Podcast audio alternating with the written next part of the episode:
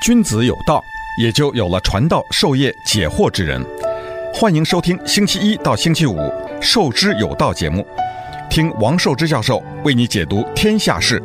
欢迎大家来到《授之有道》这个节目啊！今天呢是二零二零年的呃七月一号啊。今天呢我倒是呃呃有有感触而发的，就是看见。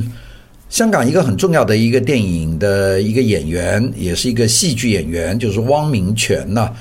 他呢最近呢就发了一条片子，他是在香港最大的那个码头，叫葵涌码头，在葵涌码头上呢走的，我都有点惊愕，因为葵涌码头呢永远都是很挤很挤的一个码头，这世界上最繁忙的港口之一，这个一艘船都没有，这个有点令人吃惊。那么当然。这个七月一号也是个很重要的日子，因为这一天呢，这个港版的国安法就实施了。昨天六月三十号，在这个人大通过了，人大的常务委员会通过了一百六十二票全票通过。那么七月一号，那么看看这个葵涌码头呢，是一个船都没有。这个葵涌码头自从有码头以来，就是这个船多得不得了的啊！我我。就经常看见那个香港的跟大陆之间那个大货车啊，那是挤得简直是车头见不到车尾啊，就是那种呃滚滚洪流一样的车流车流。然后葵涌码头呢，就是多得不得了。那么今天呢，葵涌码头呢，终于是安静了，嗯，没有车了啊，并且呢，这是一一辆船都一个船都没有，所有的这个起重机都停下来了，那个。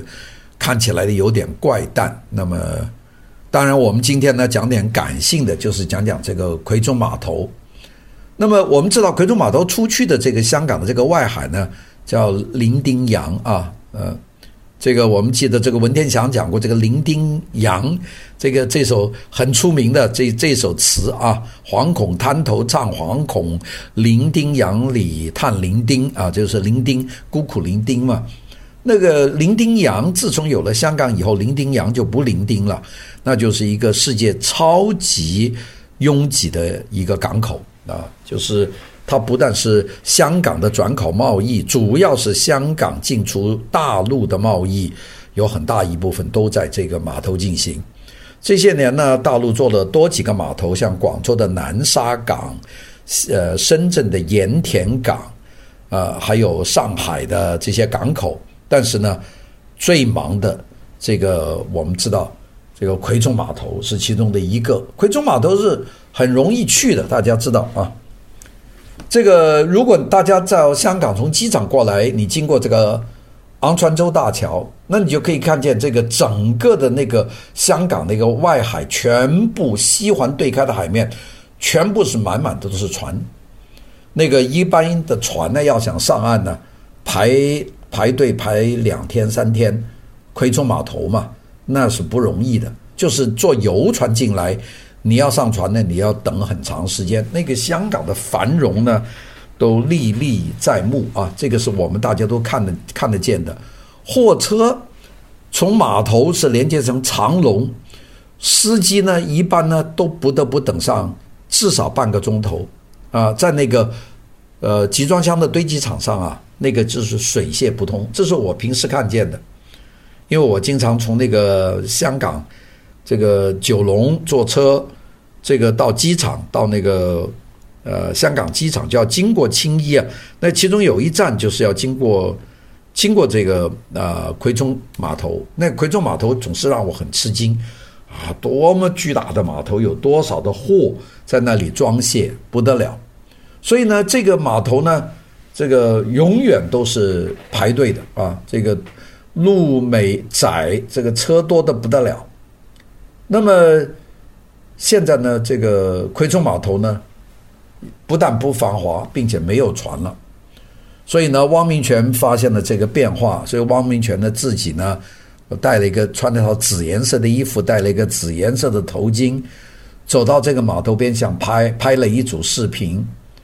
那么他是一九四七年随父母移居香港，从那个时候开始，他的印象当中葵涌码头就是熙熙攘攘，那么最后呢就没有了，并且呢这个所有都是没没有船、没有集装箱、没有卡车，并且呢，不知道什么时候才能恢复。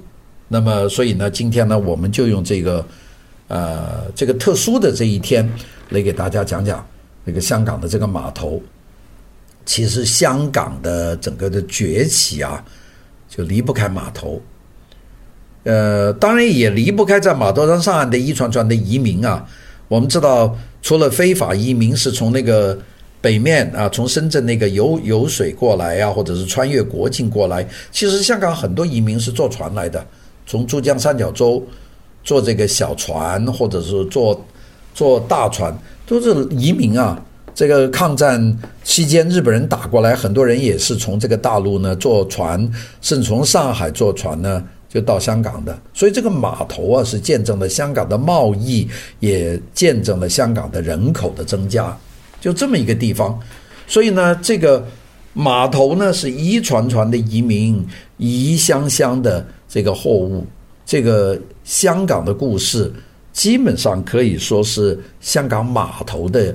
一个沧桑的变化，这些码头呢，早年呢是停渔船的，更早一点，在英国人来以前，可能停的是海盗船啊，就是那个后来变成全球最重要的集装箱的一个集散的基地，用了一百五十年的时间，香港这个集装箱码头的地位，从开始的一个小小的渔港。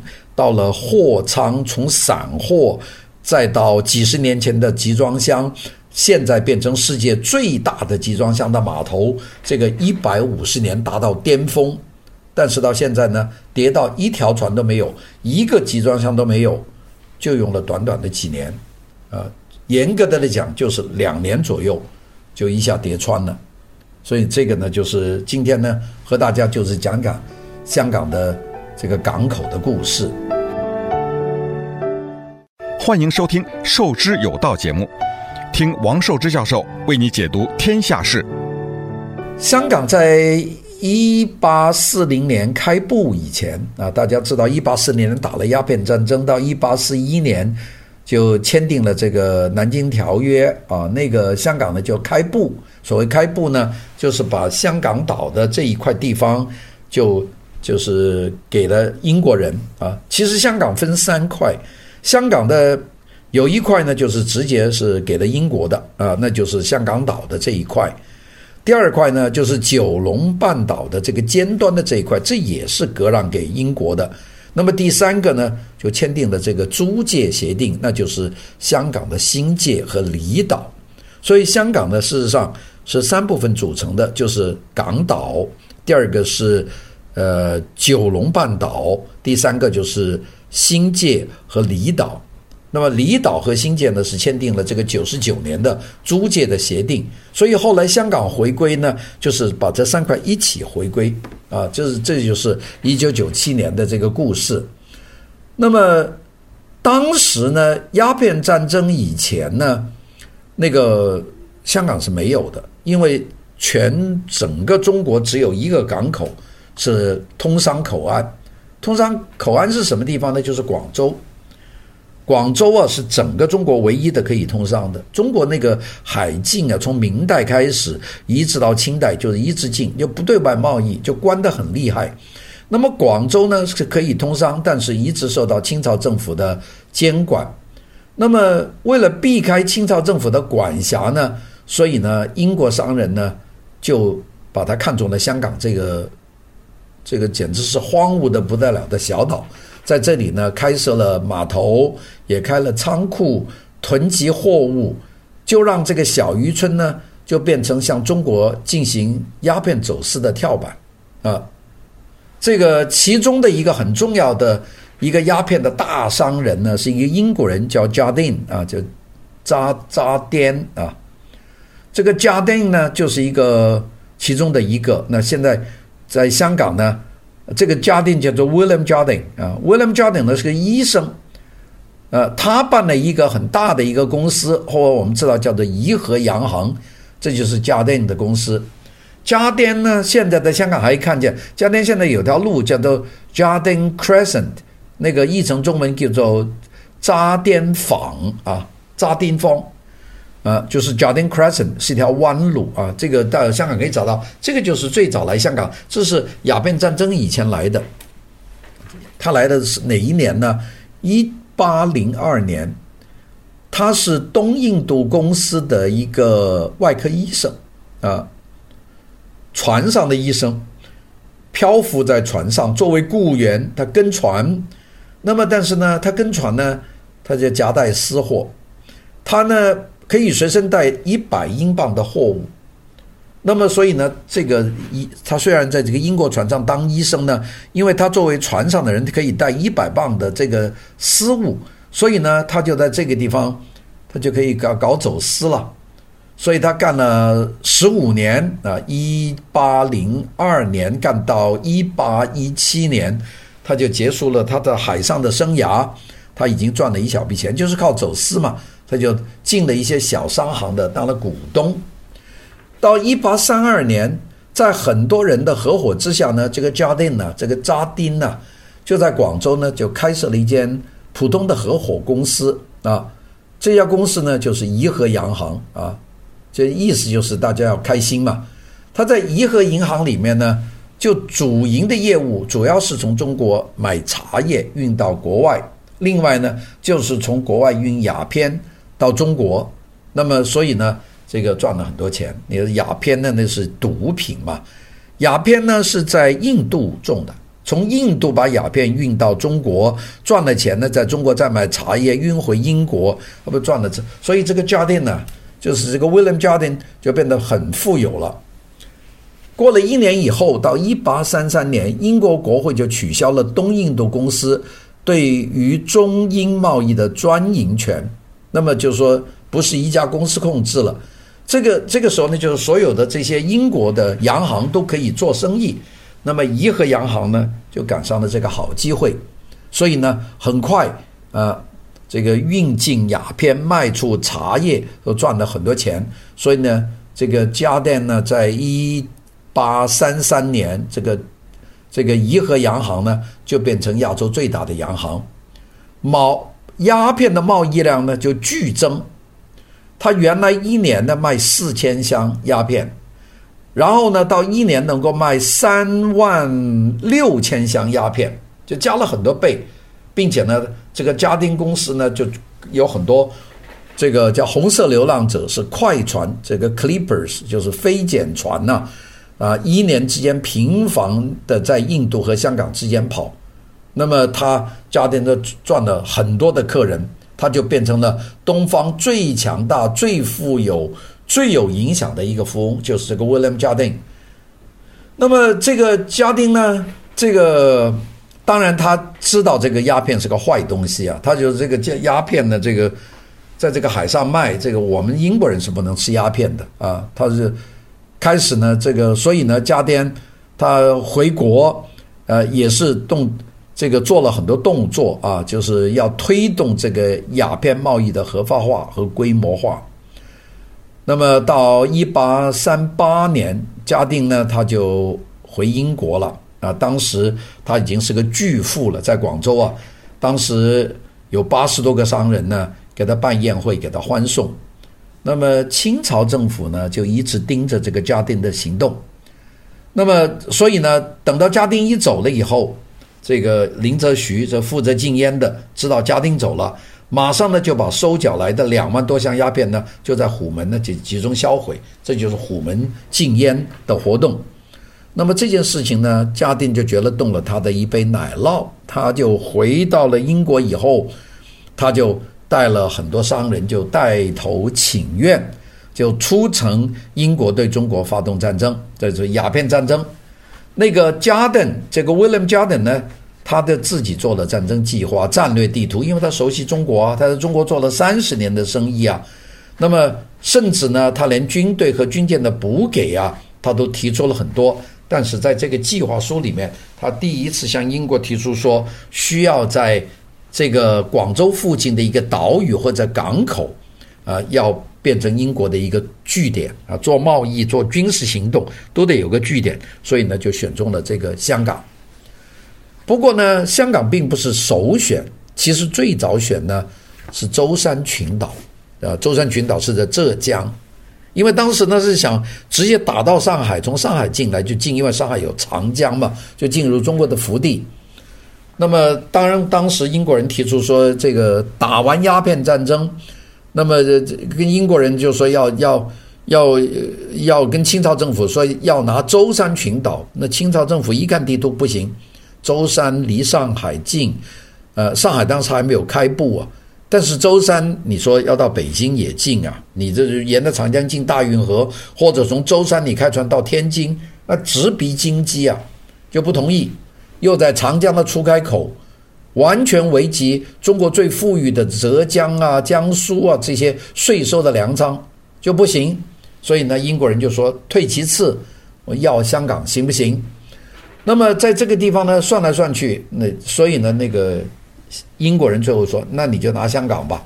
香港当时整个岛呢是七十八平方公里那么大。其实呢，当时最后谈到说英国人把香港给他呢，英国人也瞧不上这个地方。呃，英国人的英语里面叫香港啊，叫做 Barren Rock，就是贫瘠不长草的一块石头。是这么叫的。欢迎收听《授之有道》节目，听王寿之教授为你解读天下事。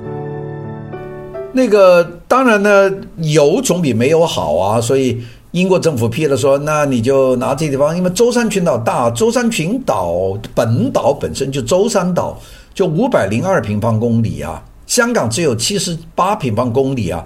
并且舟山是有足够的淡水啊，香港连淡水都不够啊，所以呢，香港呢其实土地紧张，那个淡水不足，那这个从开始香港呢就已经有这个土地不足的这个根基，这个基因啊，到现在为止，香港你说房子住的这么小，这是基因而定的，所以呢，这个开埠了，开埠这个。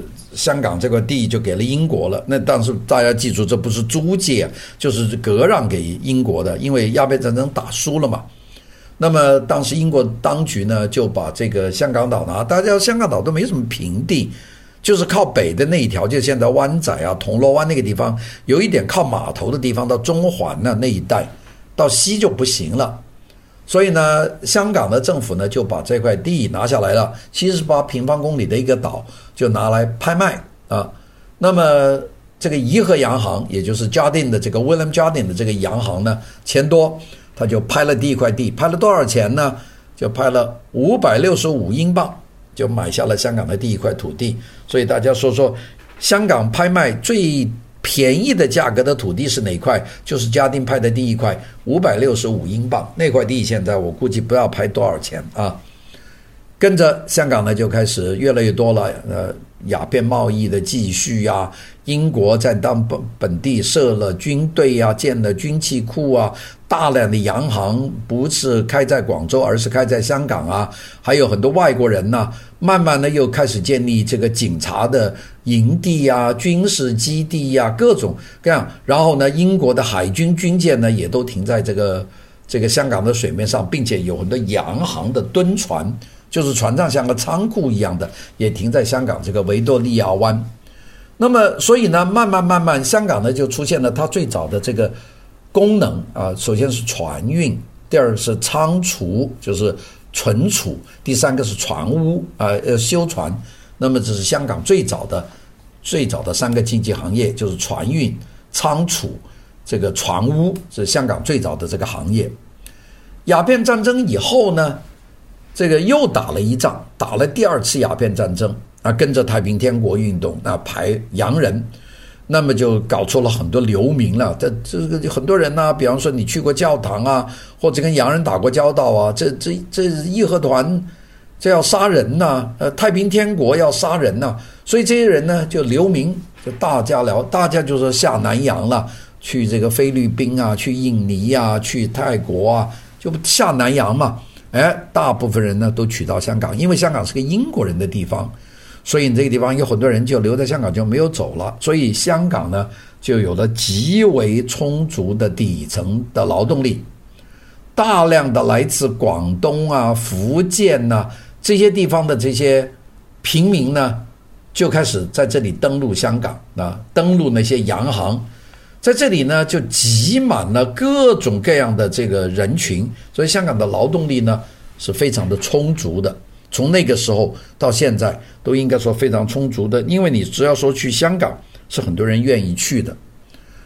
所以呢，通过洋行，呃，这个航运和鸦片，香港呢就开始和世界相连。那么。鸦片呢，在香港呢，也这个贸易呢被合法化。鸦片贸易呢，从黑暗呢走到前台，这个变成了世界最大的鸦片的这个存储和运输转运的集散地，并且呢，持续了好几十年啊。所以有些人说，这个香港是靠鸦片才得以存在的，这个评论没有夸张的成分。一八四七年，就是鸦片战争以后的七年，从香港码头出口的货物总价呢是二十二万英镑，其中鸦片就占了十九万五千英镑，就超过了香港出口的总值的百分之八十六。你说这个香港是不是个鸦片之港？那么鸦片贸易呢还在继续的增加啊，这个，所以呢，一八五七年。经由香港码头进入中国的鸦片呢，是达到六万六千箱这么多，远远超过鸦片战争以前的高水平。因为这个时候鸦片贸易是合法化的，所以呢，这个就是受到这个情况了。当然，这个香港呢就这么开了头的。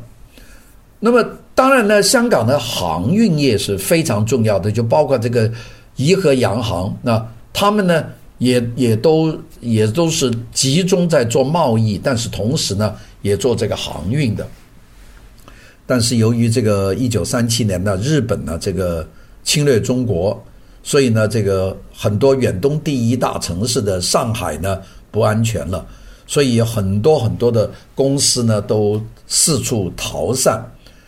那么在香港呢，慢慢的就有很多人呢就想办法，就说既然生意也做不成了，航运总该做吧。哎，这就开始有人在这里注册，就做航运。那么有些人呢，就把航运呢把它做大了。我举一个例子说，一九四一年抗战期间，有一个有一个人叫董浩云，在香港呢注册了一家叫中国航运信托公司。那这个人呢，董浩云呢是上海人。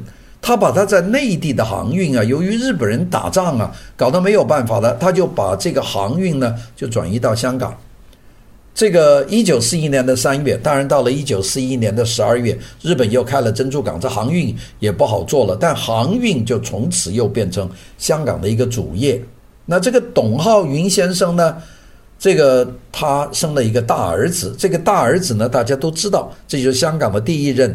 特区的领导特首的董建华，所以董建华的爸爸董浩云呢，是香港航运业的第一第一代第一代。好的，我们下面继续跟大家谈。欢迎收听《受之有道》节目，听王寿之教授为你解读天下事。那个当然，这个地方有很多人呢，在那个。各种各样的人呢，啊，我们说经过香港的人呢是无计其数了，我这里都没办法讲完了。我我我们讲很多人，大家说，哎呀，你你讲什么名人呐？啊，我们讲有很多名人经过香港，其实呢你都不知道。那我们知道，比方说李鸿章啊，他说李鸿章家里有没有人在香港？有的，谁呢？李鸿章有个外孙女哈，这个外孙女呢？叫张英，大家说没听过这个人呢？这个人呢，大家都知道。这个人呢叫张爱玲，他的笔名叫张爱玲。张爱玲呢，他的外祖父就是李鸿章。你说这不是香港的人多吗？啊，所以香港呢，其实我们大家都把香港叫避风塘啊。避风塘呢，是人才、资金、呃，产业都是永远是一个。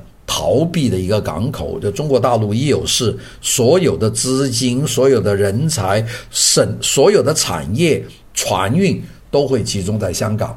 所以香港呢是一个特殊时代下形成的一个中心。它有很多制造业的人呢，原来都在香港啊，老派的实业的富豪都扎根在香港。比如说上海的荣氏家族啊，后来不出了荣毅仁嘛，董建华家族、包玉刚家族。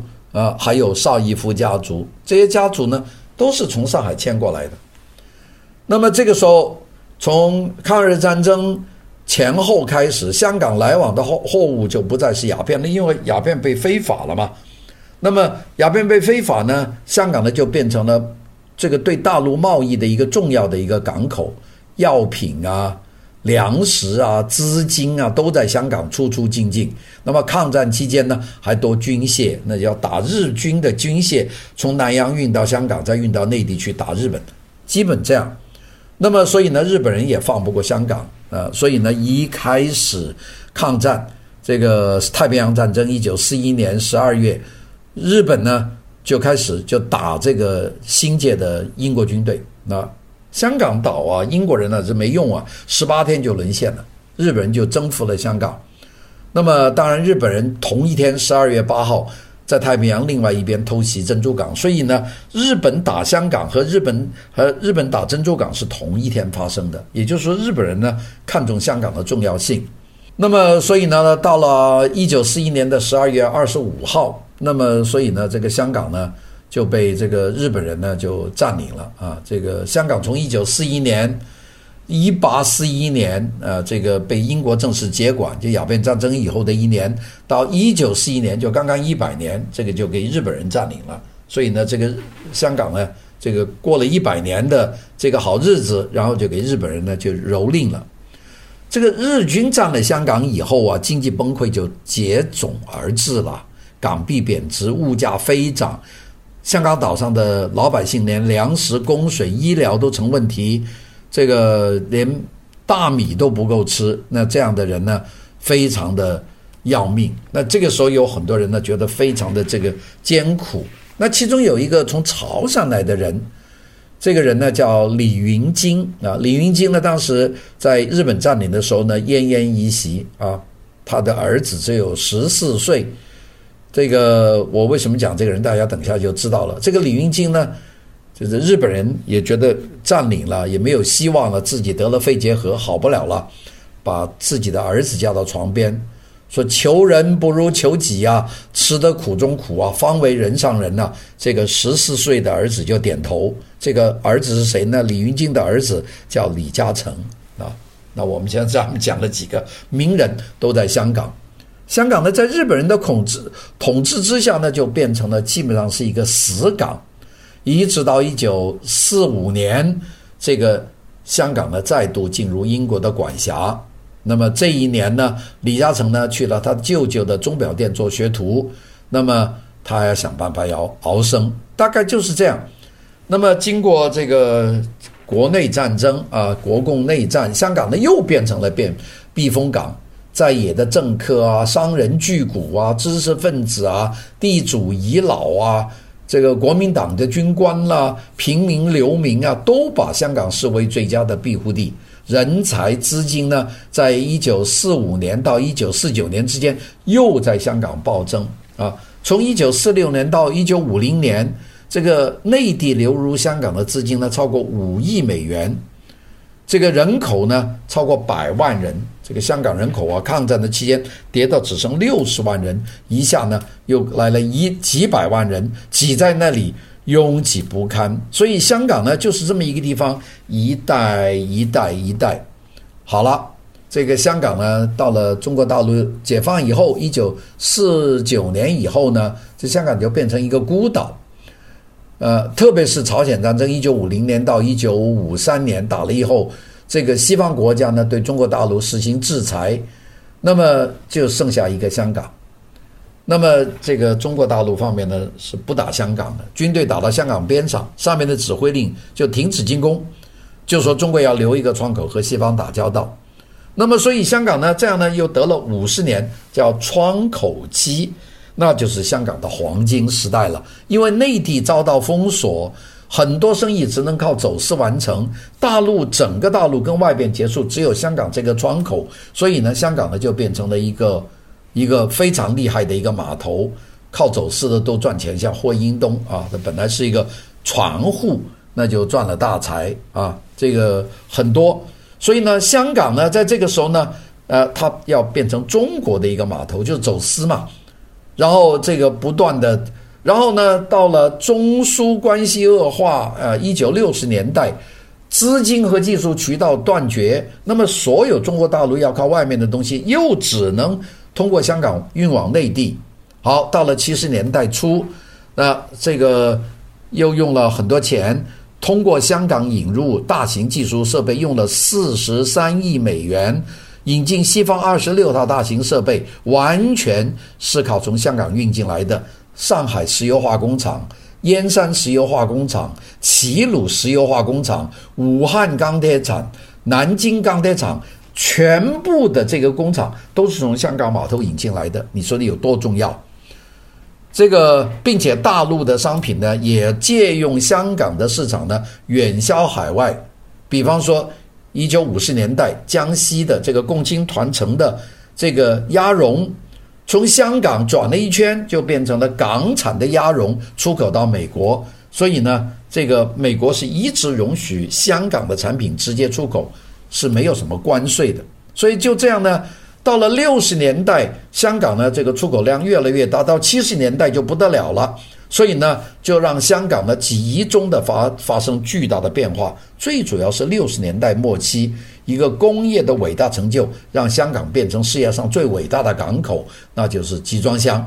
香港呢，设计了葵涌码头，让它能够适应所有的船舶的标准的停靠、港口、航线、公路、中转站、桥梁、隧道，多式的这个连云相配套的方式和吊车，这就提高了效率。所以香港呢，变成一个极为繁忙的一个港口。那么这样呢，一直到一九九七年七月一号的香港的回归啊，那个香港一直保存这个地位，一直到今天，二零二零年的七月一号，现在我们再去看葵涌码头，就是一条船没有了，一个集装箱也没有了，又空了。那这个呢，我们今天呢，浓缩的用这么简单的一段时间。给大家讲一下香港码头的历史，也作为一个纪念吧。谢谢各位的收听，我们明天再见，拜拜。